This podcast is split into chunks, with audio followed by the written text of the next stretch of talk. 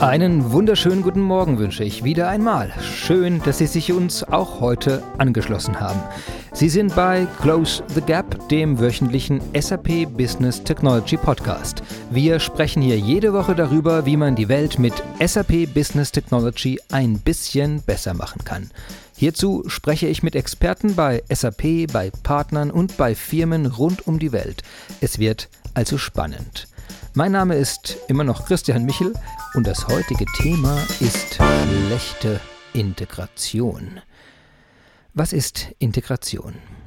Das Wort Integration kommt vom lateinischen integrare, was in etwa ergänzen, wiederherstellen, erneuern oder in der Medizin einrenken bedeutet. Und das passt. Die Integration ist der Chiropraktiker im Unternehmen, der Bandscheiben und Wirbel also Daten, Anwendungen und Funktionen, so einrenkt und verbindet, dass alles perfekt miteinander funktioniert. Daten sind durch erfolgreiche Integration von überall erreichbar, Funktionen immer aufrufbar, Dokumente leicht bearbeitbar und Arbeitsschritte sofort ausführbar. Aber sieht es so tatsächlich aus? Sind wir mal ehrlich.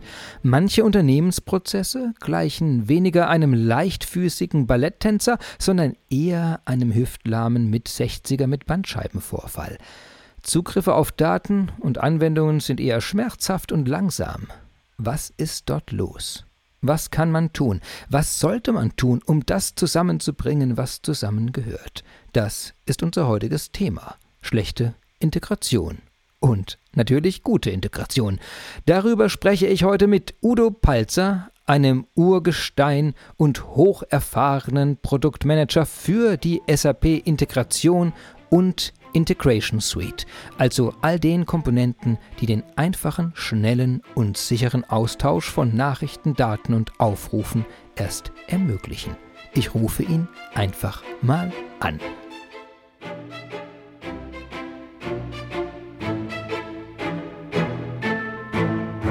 Ja, dann herzlich mhm. willkommen, Udo. Ich freue mich, dass du heute dabei bist. Wir reden ja über das mhm. Thema schlechte Integration, also was man alles falsch, aber auch richtig machen kann bei der Integration im Unternehmen. Und bevor wir ins Thema einsteigen, äh, vielleicht kurz ein paar Worte über dich. Wer bist du? Was treibt dich in die Integration? Mhm. Was begeistert dich an dem Thema oder schreckt dich an dem Thema ab?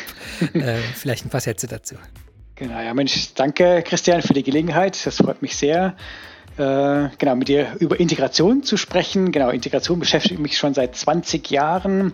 Genau, wow. Ich bin aus dem Produktmanagement für äh, Integration, habe angefangen ne, mit dem guten alten Business Character über die Process Integration Orchestration, jetzt bei der SAP Cloud Platform Integration äh, Suite, ohne jetzt zu detail auf die Produkte natürlich einzugehen. Und ja, Integration ist einfach ein spannendes Thema, weil es eben sehr viele Welten zusammenbringt, die SAP-Welt und die große, große Nicht-SAP-Welt. Und da gibt es viele, viele Probleme zu lösen, die mich bis heute über 20 Jahre lang bei diesem Thema ähm, ja, äh, behalten. Ja, Wahnsinn. Und es jeden Tag ja. auf ein neues spannend machen. Das heißt, ihr habt immer nach 20 Jahren immer noch nicht alle Probleme gelöst bei der Integration. Ja, das ist unglaublich, genau. Man hat immer noch nicht alle Probleme gelöst und man glaubt ja, ne, mit der Cloud wird alles einfacher, aber auch da wird es nicht einfacher. Ne? Da werden die, genau, gibt's immer, es gibt immer neue Produktstandards und neue Applikationen ne, die es immer auf ein neues, ne, auf unterschiedliche Weisen zu integrieren gilt. Also von daher, genau, haben wir immer noch nicht alle Integrationsprobleme dieser Welt gelöst. Jetzt benutzen wir das Wort Integration ja schon sehr häufig. Äh, vielleicht ein paar Worte dazu, was Integration ist. Also wovon sprechen wir, wenn wir von Integration sprechen? Genau, das ist auch eine sehr gute Frage. Genau, Integration ist ja ein, ein, ein, ganz, ein, ein ganz ein kleines, einfaches Wort, ne, aber umfasst doch sehr, sehr viel. Also Integration hat ganz viele Aspekte. Ne. Wir können Prozesse zwischen verschiedenen Applikationen integrieren. Dann spricht man von Prozessintegration. Wir können auch Daten integrieren, Massendaten integrieren ne, zwischen verschiedenen Applikationen. Wir können Personen miteinander integrieren beispielsweise. Es gibt IoT-Daten, Internet of Things. Daten, eine Integration zwischen mobilen Endgeräten. Man kann auf Schnittstellenebene Punkt zu Punkt integrieren. Genau, also Integration ist ein weiter Begriff und umfasst also im weitesten Sinne der, den Austausch von Informationen, sei es Prozesse, sei es Daten etc. zwischen verschiedenen Systemen. Und auch diese Systeme können beliebig äh, deployed sein, ne? on-premise, in der Cloud. Das können SAP und Nicht-SAP-Applikationen sein. Genau, das wäre so der große Kontext von, von Integration. Also wenn irgendwas von A nach B muss, dann ist es mhm. Integration.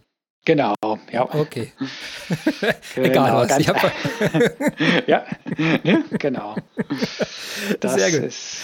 Jetzt haben wir äh, ein paar, paar Leute, du hast jetzt ein paar Wörter schon benutzt. Ich würde gerne nachfragen, äh, weil ich nicht sicher bin, ob jeder wirklich einordnen kann, was diese Worte bedeuten. Das eine ist dieses Stichwort Prozessintegration versus Datenintegration. Was, ich meine, mhm. Daten sind ja alles. Es fließen ja immer Daten. Mhm. Was ist denn der Unterschied? Genau, das ist auch eine sehr gute Frage, Dankeschön. Christian. Auch das wird immer wieder äh, ja, äh, nicht nur durcheinander, also man darf ja nicht von durcheinander geworfen reden. Jeder hat ja so seine eigenen Historie, von der er kommt ne, und in der er groß geworden ist. Und in dem, in dem Unternehmen ne, werden gleiche Begriffe in unterschiedlichen Unternehmen unterschiedlich verwendet. Ne, auch wir ne, verwenden halt eine gewisse Definition, die jetzt auch nicht ne, der, äh, jetzt die allgemeingültige Definition ist.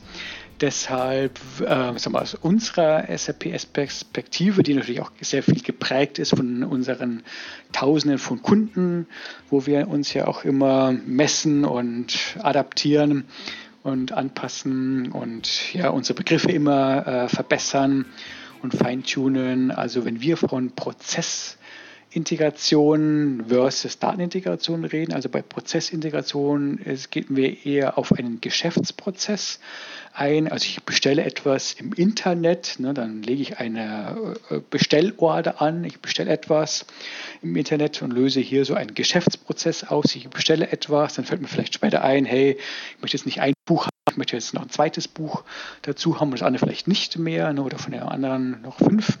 Elemente dazu und dann wird dann irgendwann mal der, die Ware, die ich bestellt habe, mir zugeschickt. Ne, da muss ich die Rechnung bezahlen. Ne, da geht also so ein Ping-Pong hin und her zwischen dem, zwischen dem Besteller einer Ware und dem Lieferanten einer Ware. Das ist also so ein ordentlicher Geschäftsprozess, ne, wo ich auf Prozessebene integriere versus gegenüber einer Datenintegration. Auch da werden natürlich Daten integriert bei beiden, aber da geht es dann eher um Massendatenintegration zwischen verschiedenen Systemen, wo ich dann eher Daten repliziere, also gleiche Daten repliziere zwischen A nach B oder zwei Systeme synchron halte. Ich habe jetzt ein On-Premise-System und ein Cloud-System, da möchte ich gewisse Daten im Synchron halten, weil eins ist vielleicht mein führendes System, das andere ist vielleicht mein Backup. System. Das wären dann eher so Datenintegrationsszenarien, wo ich eher auf Tabellenebene integriere, während ich bei Prozessintegration wirklich gegen Schnittstellen, gegen APIs, ne, so ein Programming Interface, Application Programming Interface, wo ich eher auf Schnittstellenebene integriere bei der Prozessintegration. Ich, ich sehe ja, schon, also bei, bei, jedem Wort, das ich, das ich nachfrage, führst du einfach zwei neue ein. genau, ja, ja, das ist doch ein guter Trick. Fantastisch. Kurz eine Anmerkung beim Mikrofon. Vielleicht der Mikrofon einen Hauch weg vom Mund. Äh, manchmal gibt es ja. so Popgeräusche, dass wir die ah, ja, okay. nicht da haben. Mhm. Super. Äh, also wir haben jetzt diese beiden Gruppen erklärt, Prozessintegration versus mhm. Datenintegration, also Geschäftsprozesse verbinden, also Nachrichten werden zwischen äh, funktionalen Schritten oder Applikationen, es können Systeme, es können Cloud-Anwendungen, was auch immer sein, äh, zwischen denen Nachrichten mhm. ausgetauscht mhm. werden und die andere Seite, die Datenintegration, wo ich wirklich große Mengen an Daten zwischen zwei Systemen austausche, um sie zu synchronisieren oder irgendwas damit zu machen. Mhm. Okay, das kann ich greifen, das ist super. Sehr mhm. schön. Ähm, Prima. Dann, das freut mich. Jetzt hast du vorhin IoT-Daten und äh, Mobildaten noch genannt. Unterscheide die noch irgendwas davon oder sind es, äh, ist es einfach, äh, sind es normale Daten aus Sicht dieser Prozess- versus Datenintegrationsszenarien? Ja, genau, sowohl als auch. Auch da wieder so die typische Antwort, die wir ja manchmal haben. Es kommt darauf an. Also im Wesentlichen sind es natürlich auch Daten, sind Massendaten. Bei IoT-Daten beispielsweise sind es eben Massendaten, die da anfallen. Zum einen, also zum einen ist es sicherlich auch im großen Kontext von der Datenintegration zu sehen, aber auch ne, bei den IoT-Devices, also bei diesen technischen Endgeräten, die diese IoT-Daten dann bereitstellen, ne, wie beispielsweise Sensordaten, ne, Temperaturfühler etc., geht es dann auch oft um sehr spezifische Kommunikationsprotokolle, mit denen da die Daten ausgetauscht werden. Das sind wieder komplett andere Kommunikationsprotokolle, die normalerweise bei einer Applikationsintegration äh, oder bei einer Datenintegration ähm, zum Tragen kommen. Also diese Endgeräte, das sind oft ganz kleine Endgeräte wie eine Kaffeemaschine oder der, der Kühlschrank, der berühmte, ne, die haben natürlich wesentlich weniger Power, um hier komplexe Datenstrukturen zu übermitteln. Ne, hier geht es um ganz kleine Bandweiten. Das heißt also, das Besondere bei der IoT-Integration sind eben diese technischen Kommunikationsprotokolle und da gibt es leider sehr viel weniger Standards, also es ist noch wesentlich weniger ausgereift als bei der Prozessintegration. Und dann das Besondere bei den IoT-Daten ist, dass dann eben sehr viele Daten ausgetauscht werden können. Ne? Diese IoT-Sensoren, die sind sehr gesprächig und können sehr, sehr viele Daten ne, produzieren über halt sehr spezielle Kommunikationsprotokolle. Genau, das ist so das eine. Und ähnlich bei den mobilen Endgeräten ist es eigentlich auch so. Ne? Da ist auch die Bandweite oft ein Kriterium, ne? weil da auch halt über sehr minimale Bandweiten dann auch Daten in Echtzeit übertragen werden müssen. Deshalb haben die oft eine Sonderstellung auch nochmal.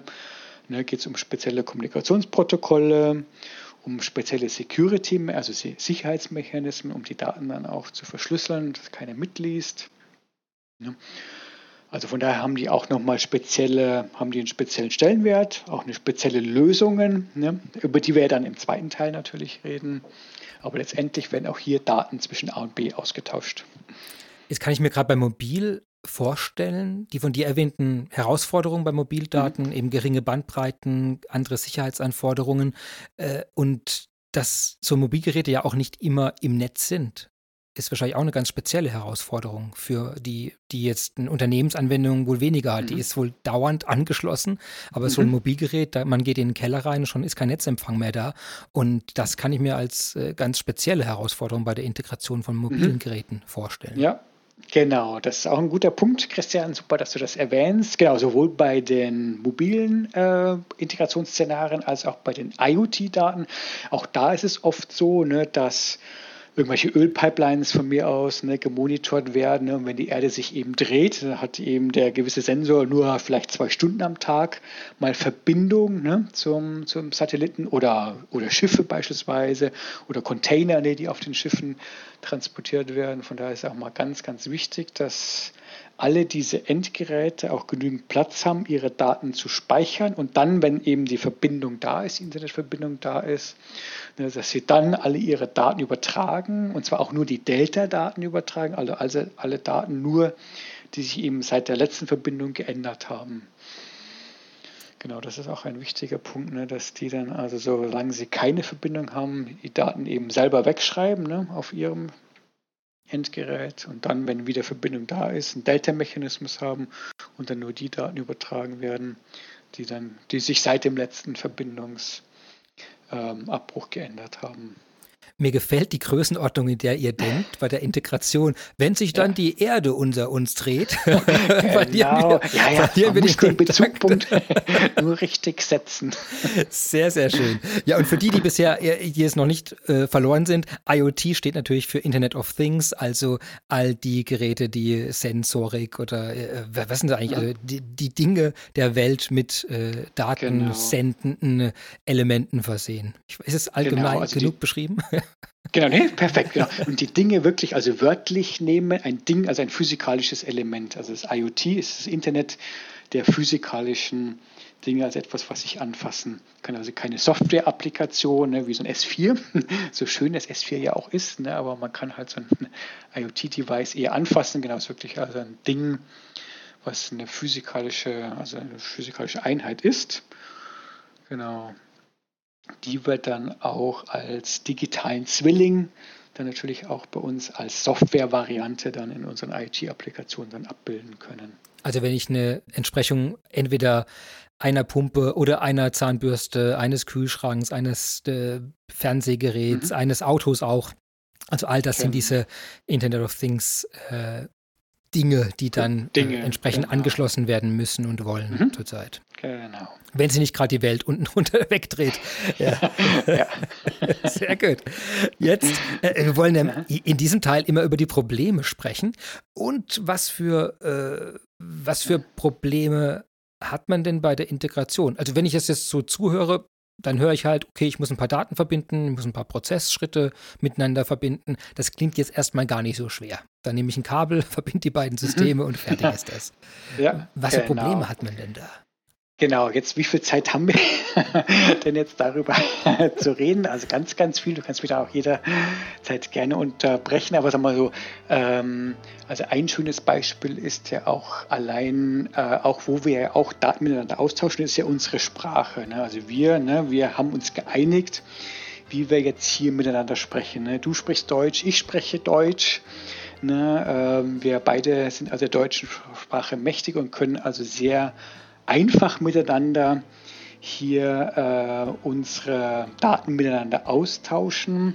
Das ist in, zwischen den Menschen schon dann schwieriger, ne, wenn wir jetzt über, die, über unsere Grenzen hinweggehen, ne, wenn wir jetzt in benachbarte Länder allein schon mal gehen. Ne, allein da brauchen wir dann schon mal einen Übersetzer, der jetzt unsere deutsche Sprache in, wo auch immer, in welches Land wir jetzt gehen, Frankreich, Polen, ist ja egal, England. Ne, auch dann brauchen wir schon mal, ist es schon mal die erste Hürde, ne, dass dann die Integration zwischen diesen beiden Menschen, die unterschiedliche Sprachen sprechen, da brauchen wir also ein Medium, was dann die Sprache 1 in die Sprache 2 dann übersetzt. Was für ja, Sprachen werden da gesprochen? Also ich äh, habe jetzt so ganz äh, mhm. naiv die Annahme, dass die IT-Welt läuft viel über Englisch oder über technische Spezifikationen.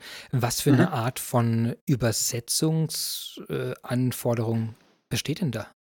Ja, ja, genau. Und da gibt es dann, genau, da gibt es eine sehr gute Frage, Christian, und da gibt es halt genau leider nicht nur ähm, einen Standard, ne, sondern es gibt dann leider verschiedene Standards, die wir da berücksichtigen müssen. Und sagen wir so, die drei großen Standards, äh, würde ich jetzt mal mit der Überschrift betiteln, das Kommunikationsprotokoll, dann das Datenformat und als drittes vielleicht noch ein, ein, ein Sicherheitsmechanismus. Also erstmal das Datenformat, also erst einmal in welcher Form bringe ich die Daten denn von A nach B. Ne? Also eine Bestell- beispielsweise, ich bestelle etwas auf dem Internet, ne, da möchte ich ja dann Positionen angeben, ne, wie viele Arten bestelle ich denn, ne, wie viele, also, also welchen Artikel bestelle ich denn überhaupt, also die Artikelnummer beispielsweise, dann die Beschreibung ne, des, des Buches, also des Artikels, das ich bestelle, die Bestellmenge beispielsweise, die Kosten muss ich ja dann mit übertragen, ne, meinen Namen, der das bestellt hat, die Kontonummer, ne, etc. Mhm. Das heißt, ich muss zum einen die Daten von A nach B bringen und da hat halt jeder so seine eigenen ähm, Vorstellungen, in welcher Form die Daten übertragen werden. Also beispielsweise das Datum. Ne, also ich habe es jetzt heute um die und die Uhrzeit bestellt, ne, die und die Menge eingegeben. Ne, da meine ich jetzt, ja, das ist doch ganz klar, mit welcher Uhrzeit ich jetzt die Daten übermittle. Allein die Datenformate sind eben beim Sender und Empfänger unterschiedlich. Also wir bestellen beispielsweise mit Tag, Monat, Jahr, während in Amerika ne, das Datenformat anders ist. Ne. Da, ist, da fängt man vielleicht mit dem Jahr an und dann den Monat und dann den Tag. Das ist mit dem, mit dem Querstrich, das macht mich manchmal wahnsinnig, wenn ich, äh, weil, weil es, irgendwann hat es angefangen, dass manche diese europäische Reihenfolge mit den amerikanischen Querstrichen benutzen. Ja. Und seitdem habe ich keine Chance mehr rauszufinden, was es ist. Wenn da nicht bei mir eine Zeitzone dabei steht, kann ich nur noch genau. raten, äh, wann dieser Termin eigentlich stattfindet. Was es sein könnte. Genau, ja. das Datum, genau, hat unterschiedliche Formate. Dann In manchen, äh, genau, manche nehmen halt an, dass der, der, der Empfänger oder der, der Besteller, also egal, ne, die Person, die bestellt oder bei der bestellt wird, ne, wird eben der Vorname und der Zunahme in zwei Feldern schön brav abgelegt. Ne, Vorname ein Feld, Zunahme ein während bei anderen in anderen Ländern ist es vielleicht durchaus üblich, äh, den Empfänger in einem Feld zu pflegen. Ne? Vorname und dann den Nachnamen mit einem Leerzeichen getrennt oder Nachname, Komma, Leerzeichen und dann der Vorname getrennt. Sowas beispielsweise sind andere Herausforderungen, in wie vielen Feldern denn der, der Empfängername abgelegt wird. Die Adressen, ne, die Adressbeschreibungen können sehr unterschiedlich sein. Ne. Wir haben die, äh, die Hausnummer oft in dem gleichen Feld abgelegt, wo, der, wo die Adresse abgelegt ist. Ne, wenn in den USA es auch durchaus üblich ist, die, die Hausnummer in einem eigenen separaten Feld abzulegen. Eine spannende Sache bei Google Maps. Ich habe das ja erst nach ja. Jahren, nach Jahren herausgefunden, dass man die Nummer, die Hausnummer zuerst tippen muss und dann die Straße. Und, und damit kriegt man die richtigen Vorschläge viel schneller, nämlich schon nachdem man die blöde Nummer getippt hat. Und ich habe so genau. lange immer die langen Straßennamen getippt, um dann zu merken, ja. nein, die denken amerikanisch, natürlich amerikanische Firma. Und die denken erst von der Hausnummer her und dann ergänzen die basierend auf der Hausnummer. Der ganze Algorithmus Algorithmus geht davon aus, dass ich ja. zuerst die Hausnummer tippe.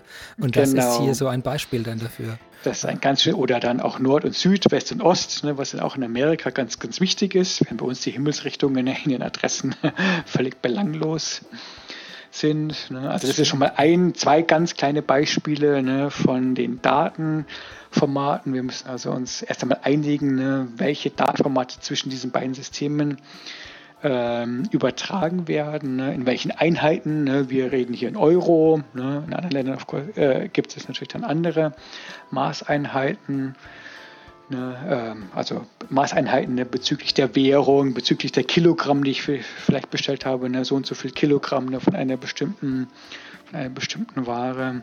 Also allein das ist schon mal ein großes, weites Feld, ne, dass ich mich auf die Datenformate und die Felder, in denen ich jetzt welche Daten übertrage, da muss ich mich schon mal abstimmen ne, zwischen dem Sender und der empfangenen Applikation. Und nachdem wir in der Cloud-Welt immer mehr und mehr Applikationen hervorsprießen, ne, täglich, wöchentlich, es mehr Applikationen, die sich in keinster Weise ne, mit allen anderen Applikationen dieser Welt abstimmen. Das heißt, mit jeder neuen Cloud-Applikation, die, die sich ins Leben äh, berufen wird, ne, muss ich mich wieder auf ein neues, allein schon über die Datenformate äh, unterhalten und abstimmen. Ja, gerade wenn so viele von diesen neuen Cloud-Services, die ja entstehen in äh, quasi in die, auf diesen blühenden Wiesen der Innovation da draußen, äh, genau. die, die haben natürlich was anderes zu tun, als sich erstmal über weltweite Standards zu informieren. Die ja. wollen ja was ganz anderes tun.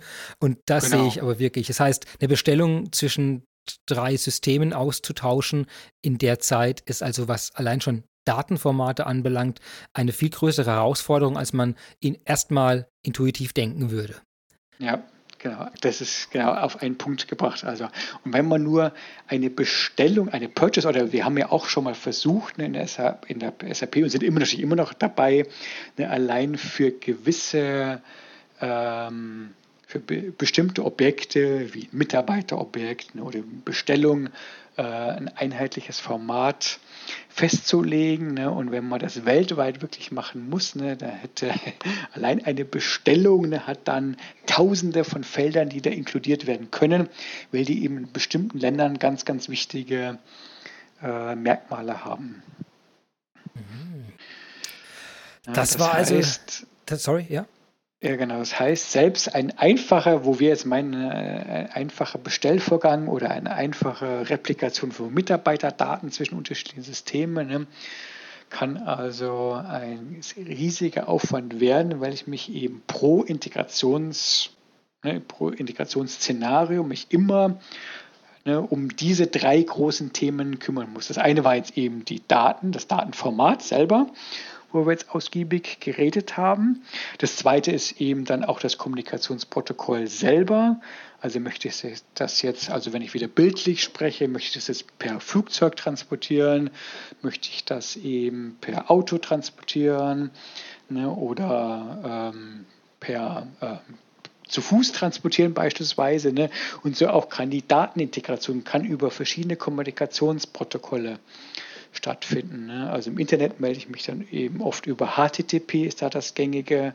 Sich, da hat sich ein schönes Protokoll ähm, etabliert über HTTP, ne? während die Kommunikationsprotokolle zwischen verschiedenen Applikationen sehr unterschiedlich sein können.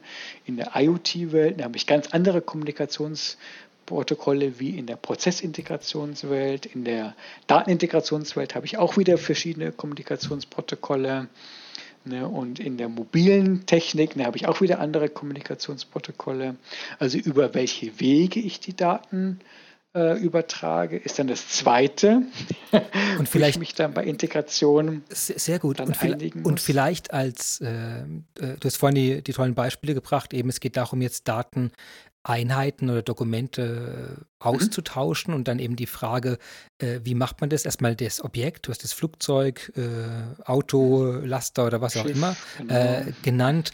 Äh, aber ich glaube, das Protokoll geht ja sogar noch darüber hinaus. Das ist ja sozusagen die ganze Verkehrsordnung auch noch dazu. Mhm. Also wann, wann fährt wer wo, in welcher Reihenfolge, wer muss wann wem Vorfahrt geben.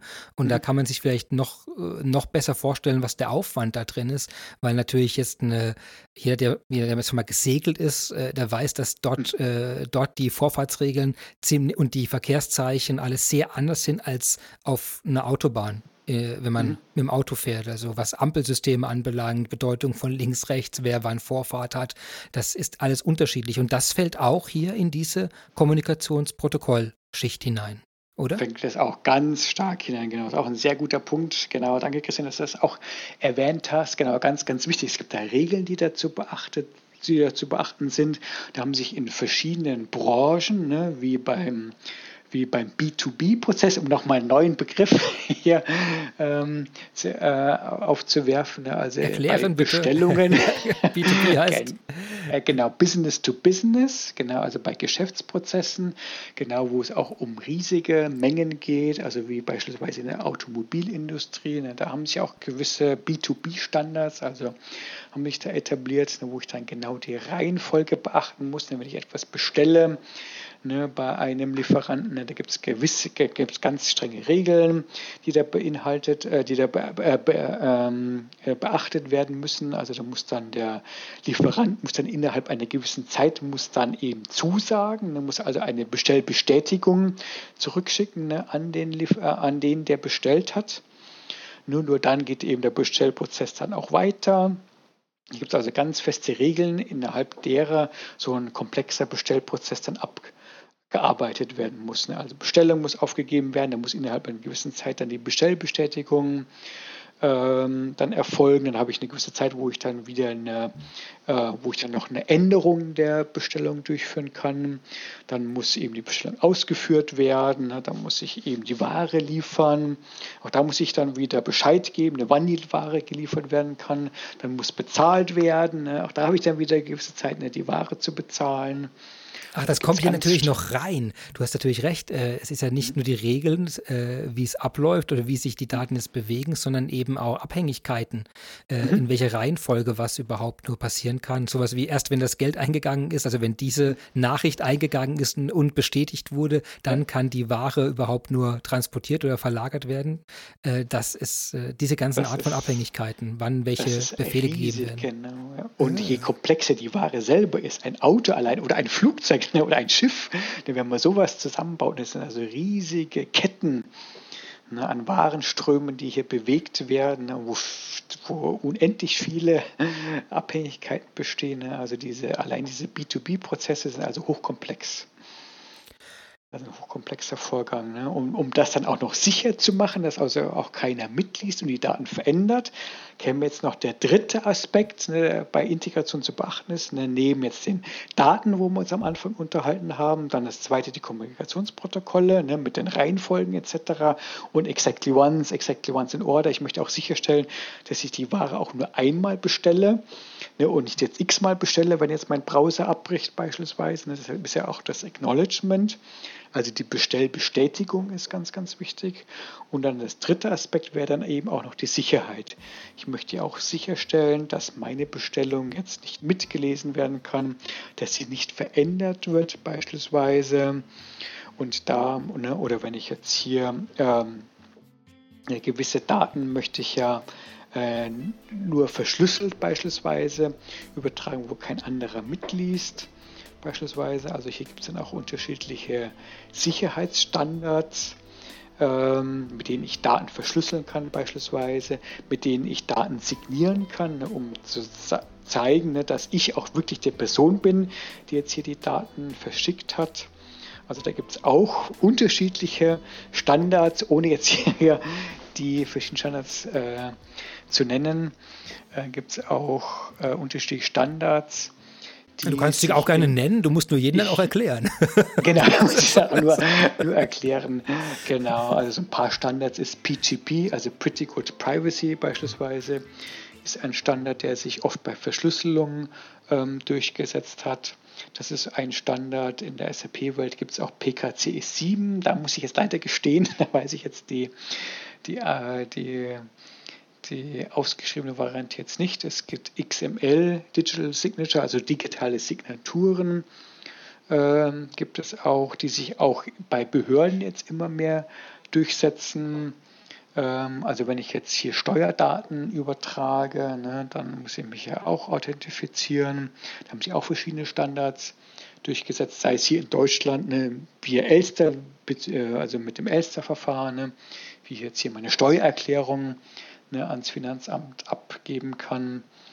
Ne, also gibt es auch hier unterschiedliche Verschlüsselungsmechanismen oder Secure, um es allgemeiner zu halten, ne, Security-Mechanismen, Mechanismen, die auch hier gibt es weltweit verschiedene, die sich in unterschiedlichen Ländern, selbst in, innerhalb der Europäischen Union gibt es unterschiedliche Secure Sicherheitsstandards, ne, wie ich meine Steuerdaten in den unterschiedlichen Ländern dann übertragen muss. Und große Firmen, die eben in verschiedenen Ländern, selbst innerhalb der EU tätig sind, wie in Spanien, wie in Italien, wie in Deutschland, müssen über unterschiedliche Sicherheitsstandards mit den unterschiedlichen Steuerbehörden der unterschiedlichen Ländern dann ihre Daten verschlüsseln und signieren. Ich höre also da schon raus, die Integration, äh, also wenn ich es jetzt mal zusammenfasse, was du bisher erzählt hast, dann höre ich, Integration ist die Kunst, Dinge zu lösen, also Probleme zu lösen, die den meisten Leuten komplett unklar sind, dass sie überhaupt existieren. Wenn's ja. genau. Das klingt nach einer dankbaren Stellenbeschreibung. ja. Und nach einer lebenslangen Beschäftigung. Ja, sag nur 20 Jahre und alles, immer ja. noch nicht alles gelöst. Jetzt kann ich das langsam alles, greifen. Ne? Ja. Genau, weil eben genau, wie du es schön zusammengefasst, also wir also zusammengefasst hast, also wir wollen hier Probleme lösen, wo es eigentlich täglich neue Probleme hinzukommen, ne? mit neuen Applikationen, mit neuen Kommunikationsprotokollen, mit neuen Standards. Und es ist ja jetzt nicht so, dass wir ähm, das natürlich versuchen wollen zu lösen, ne? aber das soll jetzt nur erst einmal darstellen, dass eben der, der Problemraum eben sehr, sehr groß ist. Ne, und wir von SAP versuchen natürlich hier Lösungen, ähm, und wir sind ja auch dabei, ne, die Lösungen, also Lösungen zur Verfügung zu stellen. Aber es ist halt ein unheimlich großer, komplexer Problemraum, in dem wir uns hier bewegen. Das ist beeindruckend. Wenn man jetzt den Überblick bekommen will, gibt es so eine Art Standardwerk oder irgendeine Struktur, an der man entlang gehen kann, um, um solche Probleme anzugehen? Du hast jetzt gerade diese Dreiteilung auch gemacht. Datenformate, Kommunikationsprotokolle, Sicherheitsmechanismen. Kommt es, äh, kommt es irgendwo her? Ist das jetzt äh, quasi eine Struktur, die du verwendest oder gibt es so eine Art Guideline, an der man entlang schauen kann? Das sind typische Aspekte bei einer Integration, an die man denken muss? Also mhm. gibt es da sowas? Ja, genau, da gibt es sowas. Und nachdem de, die Integrationsprobleme ja nicht kleiner werden, sondern immer, immer größer werden, ne, das hängt eben zum einen, genau, das bewegt sich genau in diesem, ähm, ja, entlang, oder nicht nur, aber auch entlang ne, dieser drei Problematiken, ne? was für eine Art von Datenformaten sollen denn ausgetauscht werden, ne?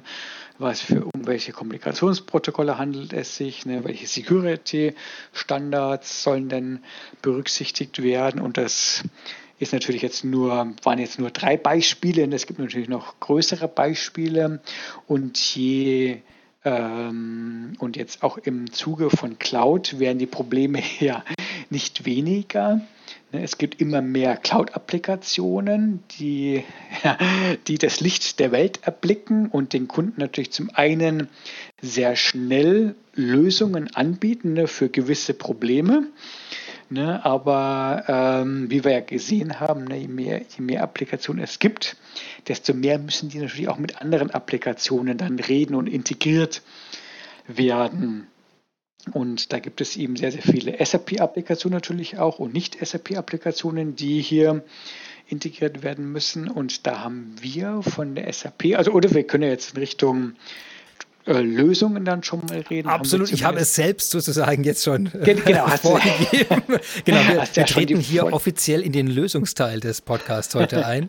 Äh, genau. Ja, sehr gerne. Ge genau, und da wollen wir die Kunden natürlich auch gerne abholen. Und da haben wir eine Mythologie, ins Leben gerufen, die sich da nennt die SAP Integration Solution Advisory Methodologie, die genau ganz langsam die Kunden an die Hand gibt und die wir auch in Form eines CIO Guides zur Verfügung stellen, wo wir ganz langsam diesen komplexen Lösungsraum, den es da gibt, ne, also von ganz äh, sagen wir mal, äh, von großer Flughöhe, den Integration Domains, reden wir hier? Also ist es jetzt hier so eine Integration Domain wie B2B, die wir vorhin schon mal erwähnt haben, also Business-to-Business Integration Domain. Es wäre praktisch mal eine Domäne oder ein ähm, oder eine Integration zwischen Applikationen A2A, jetzt auch mal so eine ganz grobe Integrationsdomäne oder Integration mit IoT-Daten, jetzt mal ganz High-Level so eine Integrationsdomäne, wo wir die dann runterbrechen in verschiedene Integrationsstile. Ne, so ein Integrationsstil könnte dann Prozessintegration sein oder Datenintegration ne, oder eine userzentrische Integration. Und von diesen Integrationsstilen und Use Cases und Patterns können wir es dann weiter runterbrechen in die Technologie. Und da würden wir oder machen wir dann konkrete Vorschläge, also für so ein On-Premise, ne, oder für so ein Cloud-zu-Cloud-Prozessintegrationsszenario. Hier, lieber Kunde, hier empfehlen wir jetzt SAP Cloud Platform Integration beispielsweise. Ach, das, ist so eine Art, also das ist so eine Art Matrix, wo, wo ich am Ende ganz viele Lösungen oder Methoden habe, mhm. wie ich eine Integration umsetze und man steigt am Anfang ein äh, über recht konkrete Szenarien. Eben zu sagen, ich habe sowas wie einen Bestellvorgang, der über mehrere mhm. äh, Zulieferer und Beteiligte abgebildet werden muss, also ein B2B oder ein B2C-Szenario oder ich möchte ab, äh, drei Applikationen miteinander sprechen lassen, Anwendungen, die entsprechend Nachrichten oder Ereignisse austauschen müssen und dann hätte es dafür einen eigenen Block und dann sagt man nachher, okay, okay, das und das und das sind die Aspekte, an die du denken musst und das sind die Elemente, die du typischerweise einsetzen wirst dafür. Ist das das? Genau. Okay. Das ist ganz korrekt. Das ist ganz korrekt. Und das kann dann auch jeder Kunde in seinem Unternehmen dann anwenden. Diese Matrix, die kann ja hochkomplex sein, diese Matrix. Und jeder Kunde hat dann, also wir geben dann bestimmte Integrationsdomänen und Integrationsstile geben wir dann schon vor, wie, die wir so typischerweise in all unseren Kunden, ähm, äh, Kundeninteraktionen schon erfahren haben. Also also nicht in allen natürlich, nicht in allen der Welt, aber in typischen Kunden, ne, die nehmen wir in unserer Matrixstruktur schon mit auf. Und dann kann der Kunde aber genau unsere Methodologie auch noch erweitern. Also wir können jetzt auch nicht längst nicht alle Integrationsdomänen und typische Integrationsszenarien aufnehmen. Ne. Jeder Kunde ne, unterscheidet sich natürlich auch berechtigterweise von den anderen Kunden, ne, um dann auch Wettbewerbsvorteile zu haben. Das heißt, auch jeder Kunde hat auch unterschiedliche Integrationsprozesse und Stile, die in seinem Unternehmen eben typisch sind und die sein Unternehmen ja auch auszeichnen im Vergleich zu anderen Unternehmen. Und Kunden haben dann auch unterschiedliche Integrationsszenarien. Das heißt, sie können auch die Methodologie dann auch erweitern mit ihren eigenen kundenspezifischen Integrationsdomänen, Integrationsstilen. Unsere Methodologie ist auch zum einen erweiterbar für den Kunden und er kann dann auch mappen ne, auf die Technologie, die für sein Unternehmen ihm am meisten Sinn machen. Das heißt, er kann dann auch ein Technologie-Mapping machen, das komplett unabhängig ist jetzt von SAP. Das heißt, er kann für bestimmte Szenarien, hat er schon immer SAP-Technologie verwendet, ne, wie Process Orchestration zum Beispiel.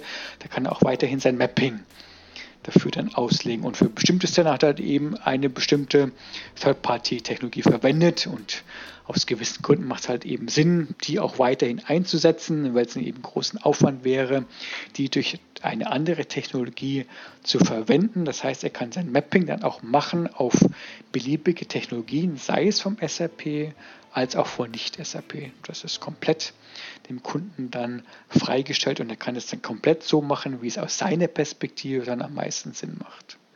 Und die Unterschiedlichkeit der Kunden kommt zustande, weil äh, einfach viele Dinge wieder landesspezifisch sind oder manche sind sehr global aufgestellt und müssen, äh, müssen mhm. über Grenzen hinweg oder vielleicht auch über irgendwelche Ausfuhrsperren oder Dinge, mhm. Regularien hinweggehen, andere Arten von Mitarbeitern, andere Industrievorgaben, äh, genau. die es genau. gibt. Das heißt, und das ist auch so, äh, so mhm. Art und Wissen und Eigenheiten von Integration, wo man sagt, das, das passt nicht mehr in eine generelle Methode Methodology rein, sondern äh, da muss man den Kunden wirklich sagen, ab bis zu dem Punkt haben wir, geben wir euch die Guidelines und das sind die Andockpunkte für diese Industrie-, Landes- äh, oder prozessspezifischen äh, Integrationseigenheiten, die ihr hier andocken könnt an die mhm. Methodik. Genau, das ist ganz korrekt. Genau, jeder Kunde hat dann so seine eigenen äh, Freiheitsgrade ne, und wo er sich dann auch berechtigterweise von seiner Konkurrenz dann auch abheben möchte oder differenziert. Er hat dann also unterschiedliche Prozesse. Ne, also er legt dann die Unter Prozesse auch unterschiedlich aus. Er hat unterschiedliche eben äh, Länder, in denen er agiert, unterschiedliche genau Vorgaben, ne, unter denen er dann arbeiten muss. Ne, er kauft vielleicht neue ähm, äh, ähm, Segmente oder unterschiedliche Unternehmen kauft er auch aus, auf in unterschiedlichen Ländern. Beispielsweise hat er wieder unterschiedliche Rahmenbedingungen, ne, unter denen er dann agieren muss. Genau, so dass eben jeder Kunde sich sehr, sehr stark auch von anderen Kunden selbst im gleichen Industriesegment dann unterscheidet. Wir haben vorhin mit diesem Integration Solution Advisory Methodology.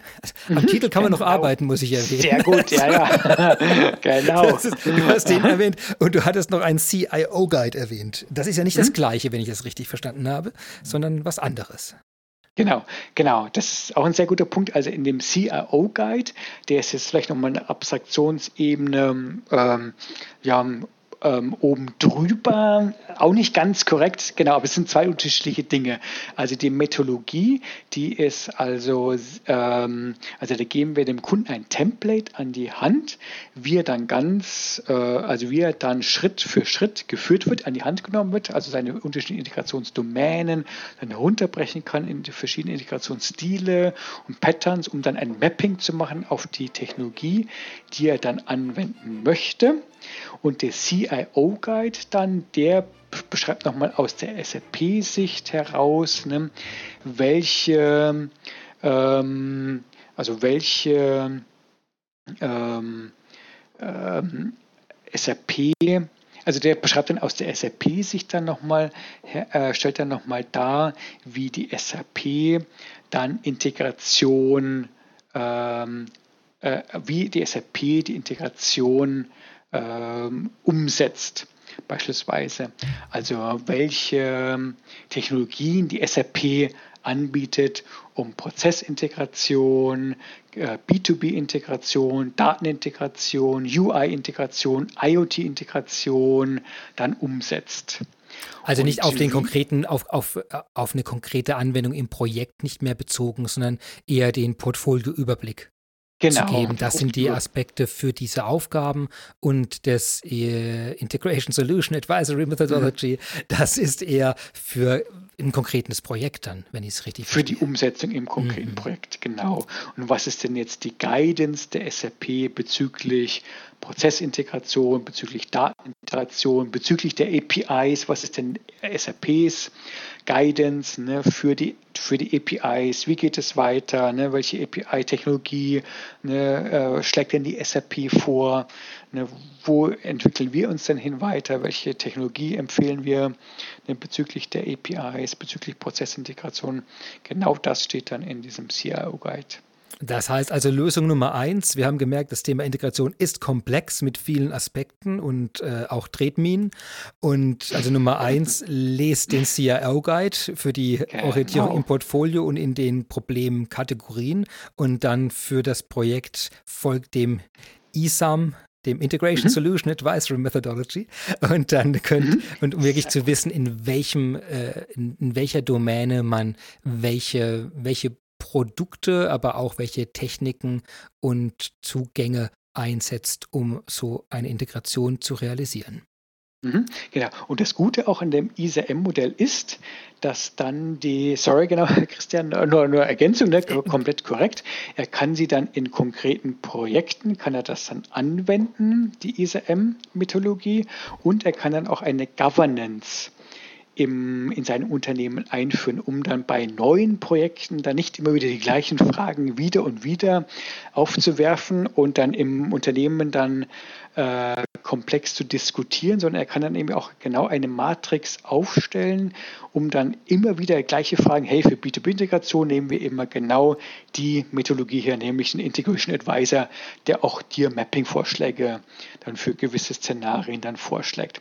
Das heißt, der Kunde kann dann auch eine Governance einführen, um dann gleiche Fragen immer wieder mit den gleichen Antworten zu, äh, zu beantworten. Auf Und Basis so, dieses ISAM. Genau, auf Basis des. Ne? Ah, okay. Kurz mal, so was, ich, ich bin nicht sicher, ob alle wirklich wissen, was mit Governance gemeint ist. Mhm. Genau, mit Governance, ähm, genau, würden wir dann vorschlagen, also eine, ähm, einen Prozess einzuführen, sodass Integrationsszenarien ähm, auf eine einheitliche Art und Weise umgesetzt werden.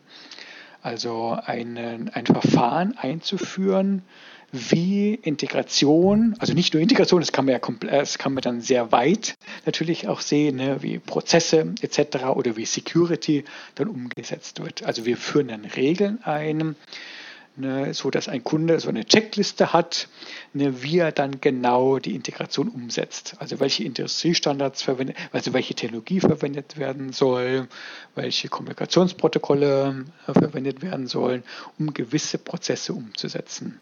Also eine neue Cloud-Lösung wird eingeführt, zum Beispiel, das, was ja dauernd passiert, und dass mhm. man dann wirklich weiß, okay, wir haben jetzt die Methode, Methode, Methodology, die Methodik, genau. äh, wir haben die und ab jetzt haben wir wirklich einen Prozess, bei dem es eine Checkliste gibt, Zuständige benannt, benannt wurden, äh, äh, Produkte eingesetzt, äh, beschrieben werden, die man einsetzt, warum man die einsetzt sodass genau. alles nachvollziehbar und geregelt ist. Und das mhm. Ganze nennen wir jetzt die Governance über um diese äh, Aufgabe herum. Genau. Aha. Okay, okay.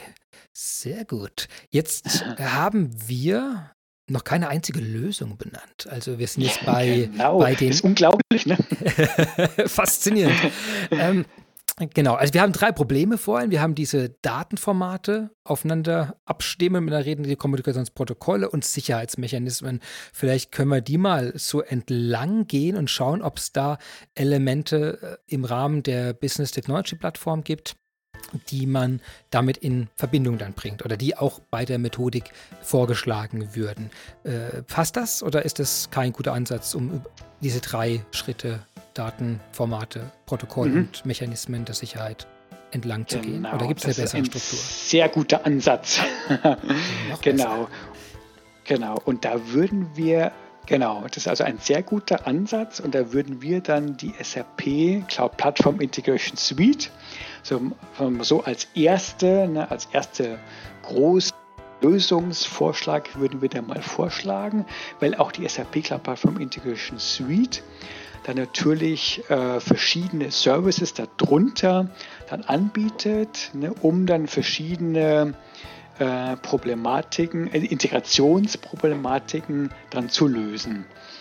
Genau, wir hatten ja vorhin schon mal gesprochen gehabt. Ne? Es gibt dann, also in Abhängigkeit von den Datenformaten, also hast du jetzt, lieber Kunde, eine große äh, Datenformate, ne, die du ähm, die du jetzt transportieren möchtest, ne, dann hast du vielleicht eher ein Datenintegrationsszenario, ne, was du gerne umsetzen möchtest. Da haben wir also dann Datenintegrationslösungen äh, innerhalb der Integration Suite, die dann in, in Frage kommen würden. Oder hast du jetzt eher ein Prozess Integrationsszenario, also eher kleine Daten, wo die Daten dann eben schnell über gewisse Standardkommunikationsprotokolle mit Standard-Security-Mechanismen umsetzen möchtest, dann hast du eher ein Prozessintegrationsszenario. Da gibt es dann eben die SAP Cloud Platform Integration beispielsweise. Oder hast du jetzt eher ein Szenario, wo du dich also mit sehr vielen unterschiedlichen Nicht-SAP-Technologien ähm, ähm, auseinandersetzen musst, dann haben wir die Open Connector Familie innerhalb der SAP Cloud Platform Integration Suite, die sich also sehr gut eignen, um mit vielen Nicht-SAP-Applikationen ähm, zu setzen. Oder möchtest du ähm, so im Rahmen äh, deiner B2B also um nochmal auf die B2B-Szenarien einzugehen, also hast du jetzt eher viele Geschäftspartner, mit denen du dich äh, integrieren möchtest und viele unterschiedliche Datenformate an einer einheitlichen Stelle speichern möchtest, dann hast du auch so Integrationsszenarien, wo der Integration Advisor, wo wir also verschiedene B2B-Standards ablegen können und Mapping-Vorschläge erstellen können, um schnell mit unterschiedlichen B2B-Partnern zu integrieren, mit den Integration Advisor oder wenn du jetzt sehr schnell große, äh, also viele Datenmengen streamen möchtest, also über Enterprise Messaging, dann äh, austauschen möchtest, auch das wäre dann äh, ein Lösungsvorschlag über Enterprise Messaging der Integration Suite, dann sehr viele Daten austauschen möchtest. Also der wäre jetzt ein großer Ansatz, also die SAP Cloud Platform Integration Suite. Die wird dann mit Hilfe der ISM-Methodologie dann runterbrechen können, ne, für welche Integrationsszenarien dann welche Integrationstechnologie am besten passt. Hast du jetzt auch eher APIs, die du auch, äh, wo du also Schnittstellen verwalten möchtest und den Zugriff auf die Schnittstellen dann vielleicht schützen möchtest, ne, mit verschiedenen ähm, Security Policies, also mit verschiedenen Security Regeln. Also wenn ich beispielsweise festlegen möchte, wie oft eine Schnittstelle aufgerufen werden darf, möchte ich vielleicht gewisse IP-Adressen, möchte ich die schützen. Ne, also ich möchte gewisse IP-Adressen vielleicht erlauben oder nicht erlauben. Und ich möchte festlegen, über welchen Sicherheitsstandard, also mit ähm, also mit Username, Passwort über, oder über ein Zertifikat ne, ähm, den Zugang schützen möchte, dann kann ich auch noch API-Management-Technologie verwenden. Ja? Also ich habe in der Integration Suite ein Portfolio an verschiedenen Services, um dann anhand von oder mit Hilfe der ISM-Methodologie kann ich dann beschreiben, ne, für welche Szenarien dann welcher Service am besten Sinn macht. Das heißt, man hat hier so eine Art, ich sag mal, Teile- und Herrsche-Strategie, mhm. wo man sagt, wir haben die Integrationsszenarien unterscheiden sich recht stark und deswegen gibt es für jeden in dieser Integration Suite ein auf das entsprechende Integrations, ich sag mal, ich sage auch mal Domäne zugeschnittenen Service, der das dann macht. Eben für Massendaten, für Prozessaustausch, äh, für B2B-Szenarien, für Schnittstellenaustausch, für große Echtzeitdatenmengen, die getauscht werden müssen für Zugriff auf Non-SAP, also für auf beliebige Cloud-Schnittstellen. da da gibt es immer eine eigene Komponente dafür, die entsprechend diese Aufgabe optimiert wahrnimmt. Mhm. Genau, das kann ich nämlich sehr schön dann auch mit der ISM-Technologie dann herunterbrechen. Also mit der ISM-Methodologie kann ich das dann herunterbrechen. Die steckt mir dann genau vor ne, für Prozessintegrationsszenarien ne, zwischen hybriden Systemen, also zwischen einem Cloud-System und einem On-Premise-System. Ne, da nimmst du jetzt am besten die SAP Cloud Platform Integration her. Oder das ist jetzt eher so ein API-basiertes Szenario, wo du hier APIs miteinander integrieren möchtest. Da kannst du jetzt API-Management am besten verwenden oder für so ein B2B-Szenario, wo du sehr viele Industrien Standards berücksichtigen musst. Da könntest du auch gerne einen Integration Advisor mit Mapping-Vorschlägen beispielsweise verwenden.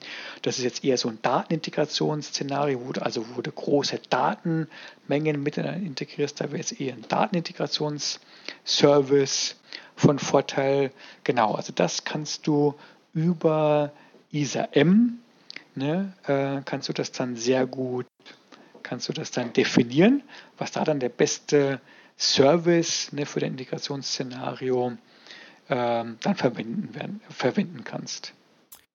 Ich hatte gehofft, dass die Integration Suite einfacher zu beschreiben ist, aber ist toll. Also es, es deckt aber natürlich die Komplexität ab, die drin ist. Ich meine, das ist ja, glaube ich, genau, genau das, was sie ja auch muss. Es ist ja, das ist ja, ich kann ja auch nicht erwarten, dass ein Flugzeug irgendwie keine Funktion hat, außer dass es, dass es in der Luft steht. Äh, das ist hier ja auch so. Das ist einfach eine komplexe und die müssen ja alle auch aufeinander abgestimmt sein. Ich meine, die Daten wollen ja mit den Prozessen, mit den Cloud-Diensten, mit den streamenden Elementen und den Schnittstellen ja alle auch interagieren. Also die Komponenten, die du genannt hast, die, die können auch alle miteinander dann kommunizieren? Genau, die sind auch dann schön, ähm, sind die miteinander integriert. genau, auch unsere unterschiedlichen Services müssen natürlich miteinander integriert sein.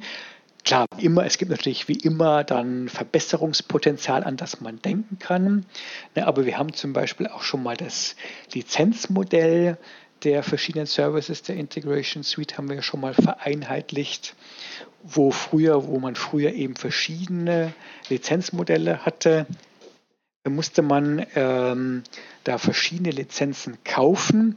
Heute haben wir das also vereinheitlicht über ein einheitliches Lizenzmodell, also wo man da verschiedene Services über ein einheitliches Lizenzmodell kaufen kann. Also sag, sag, ruhig, sag ruhig welches. Wir haben, es, wir haben es schon alle, alle Technikwörter rausgeworfen. Jetzt können wir ja haben wir jetzt eh schon erwähnt, genau. Also die SAP Cloud Platform Integration Suite hat jetzt auch ein einheitliches äh, Lizenzmodell ne, über eine Standard Edition, über eine Basic Edition, über eine Premium Edition. Stellen wir die zur Verfügung, wo man früher eben mehrere Lizenzen kaufen musste. Ne, noch mal, man konnte früher, wenn man ähm, also nur die PI Edition hatte, ne, musste man dann API Management nochmal separat dazu äh, lizenzieren. Wenn man dann später nochmal den Integration Advisor haben wollte für die Mapping-Vorschläge, musste man den Integration Advisor nochmal zusätzlich lizenzieren. Wenn dann einem später eingefallen ist, ups, die B2B-Libraries, die brauche ich auch noch, ne, um Edifact äh, also EDI-Nachrichten zu generieren, brauche ich nochmal die B2B-Libraries. Das heißt, ich musste hier also mehrere Lizenzen kaufen, die wir jetzt zumindest mal lizenztechnisch unter einem schönen Integration Suite, SAP Cloud Platform Integration Suite Lizenzmodell zusammengebracht haben. Das ist mal Schritt Nummer eins. Schritt Nummer zwei war, dass wir jetzt ein einheitliches Provisionieren haben.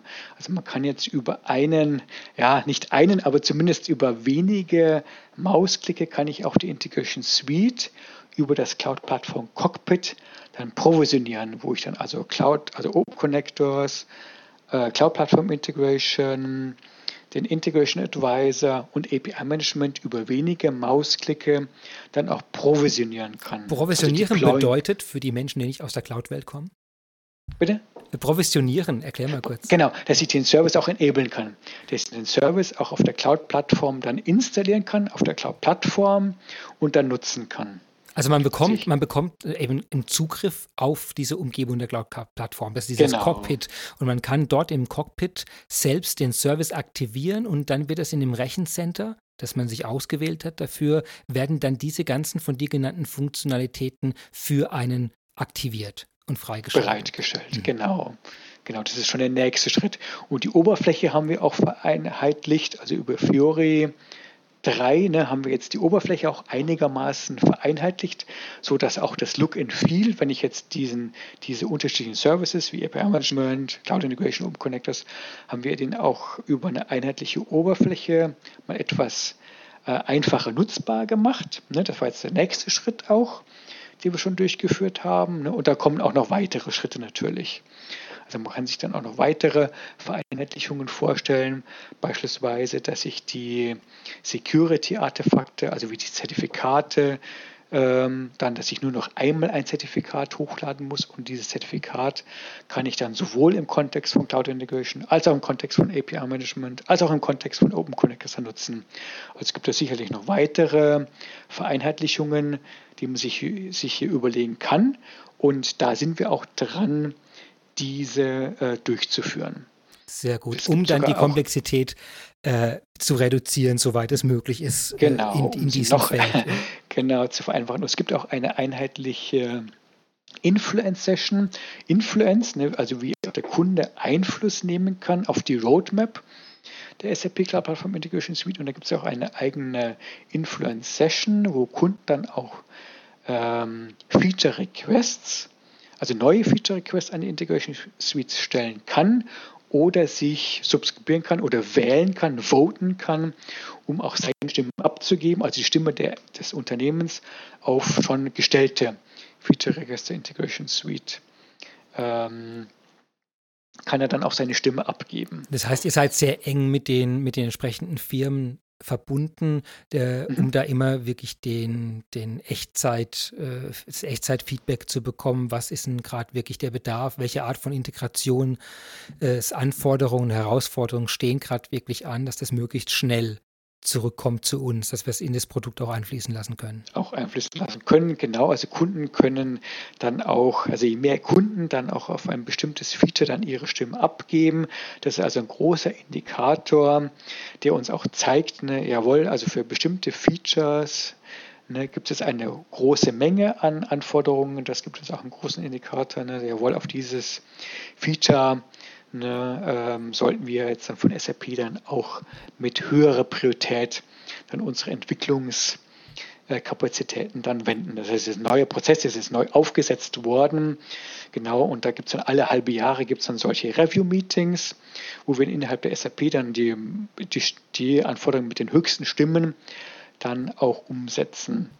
Also zusammen natürlich in Abstimmung mit der Entwicklung, es kommt natürlich auch an, was das für Feature Requests dann sind. Ne, je größer die natürlich der Entwicklungsaufwand ist, ne, desto länger dauert natürlich die Umsetzung auch. Aber es ist ein sehr gutes Mittel, wo der Kunde auch äh, Einfluss nehmen kann auf die Roadmap der Integration Suite. Und da schön. würden wir auch gerne alle Kunden bitte anhalten, hier ihr Stimmrecht Gebrauch zu machen. Ne? Wo macht man das, das denn? Also, also gibt es da einen Link? Kann ich da was teilen? Da gibt es einen Public Link, genau. Sehr man kann gut. auch googeln danach, aber den werden wir dann sicherlich auch einblenden, den Link, dann wo die Kunden dann ihre Stimme abgeben können. Also eine exzellente Möglichkeit, wo Kunden auch Stimmen abgeben können und Feature Anträge in Richtung SAP stellen können. Und natürlich, dann sind natürlich auch alle eingeladen, ne, auf gewisse Feature-Requests dann ihre Stimme abzugeben um damit auch der SAP zu helfen, ne, wo wir dann äh, unseren Schwerpunkt legen müssen. Ne. Es gibt ja viele, viele Anforderungen. Wir haben es ja gesehen. Ne, die Integrationswelt ist immens ne, und die, die Anforderungen, ne, also die Anzahl der Anforderungen ist einfach immens. Und hier über diese SAP Influence Session hilft uns das auch, die Roadmap der SAP Integration Suite zu steuern. Das heißt, wenn wir sehen, ne, wo es jetzt gewisse Cluster sich bilden, wo Kunden, also wo es jetzt viele Feature-Requests gibt, hilft uns ja auch dann unsere Entwicklungskapazitäten in gewissen Grenzen, ne, in gewissen Grenzen natürlich zu steuern. Und da, wo es eben die meisten Anforderungen gibt, das hilft uns dann auch zu steuern, jawohl, hier sollten wir dann auch mal ähm, die Anforderungen dann auch umsetzen. Sehr, sehr gut. Das, das heißt, heißt, es gibt auch einen Prozess. Wir müssen auch dann Stellung nehmen, ne, wann wir denn gedenken, ne, die, die Anforderungen mit ab einer gewissen Stimmenanzahl, ne, wann wir denn gedenken, diese Anforderungen auch umzusetzen. Alle, alles geht natürlich auch nicht, ne, aber da, wo es, wo es halt viele Anforderungen gibt, ne, da sollten wir schon unsere Schwerpunkte legen, diese auch umzusetzen, ne, wo den meisten Kunden der Schuh drückt. Fantastisch. Das ist ein sehr ich transparenter höre, Prozess. Ich höre heraus, genau. SAP hört den Kunden zu.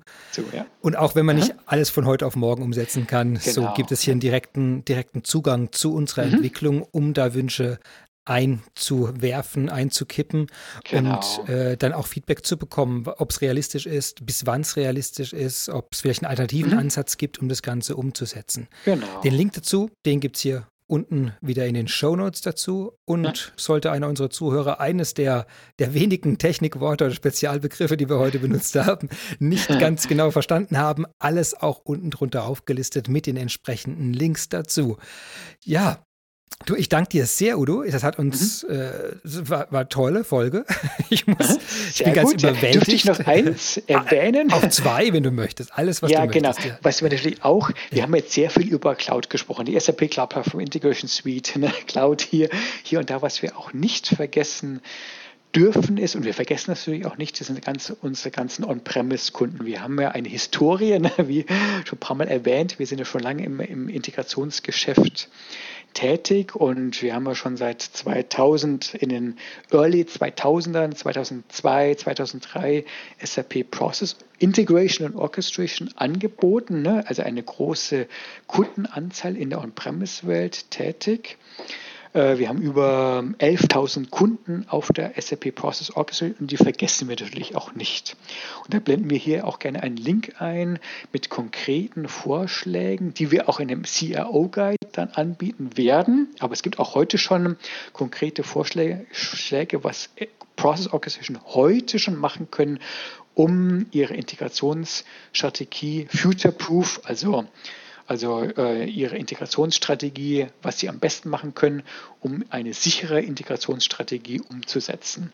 Also gibt es drei konkrete Vorschläge, ne, auf alle Fälle mal auf Process Orchestration 7.5, also auf das neueste PO-Release äh, abzugraden. Das ist mal Schritt Nummer eins. Schritt Nummer zwei ist dann ihre On-Premise-Integrationsszenarien zu komplementieren mit Cloud Platform Integration Suite Szenarien, also für hybride Szenarien, für Cloud-to-Cloud Integration Szenarien, dann die Cloud Platform Integration Suite einzusetzen, wie für API-basierte Szenarien, also wo es um eher um Pass-Through-Szenarien geht, um API-basierte Szenarien, die mit API-Management anzureichern, eine Cloud Integration Suite, Cloud Integration zu nutzen für Cloud-to-Cloud-Integrationsszenarien oder für hybride Szenarien.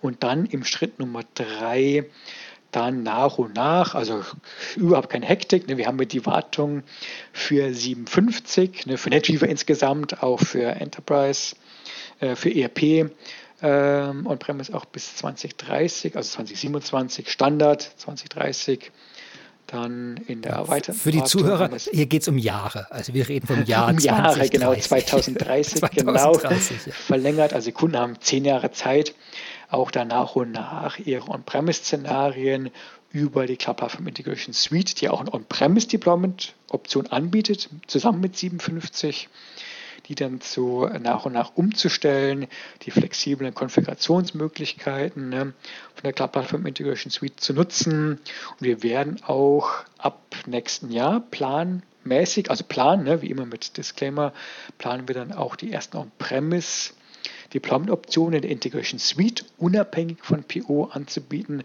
und in, in den nächsten Jahren auch ein Migrationstool anzubieten, wo man dann auch über ein Migrationstool dann gewisse Artefakte wie die iFlows, die PO-iFlows beispielsweise über ein Migrationstool von PO auf die Integration Suite dann heben kann. Also auch unsere 11.000 On-Premise PO-Kunden sind nicht im Regen stehen gelassen.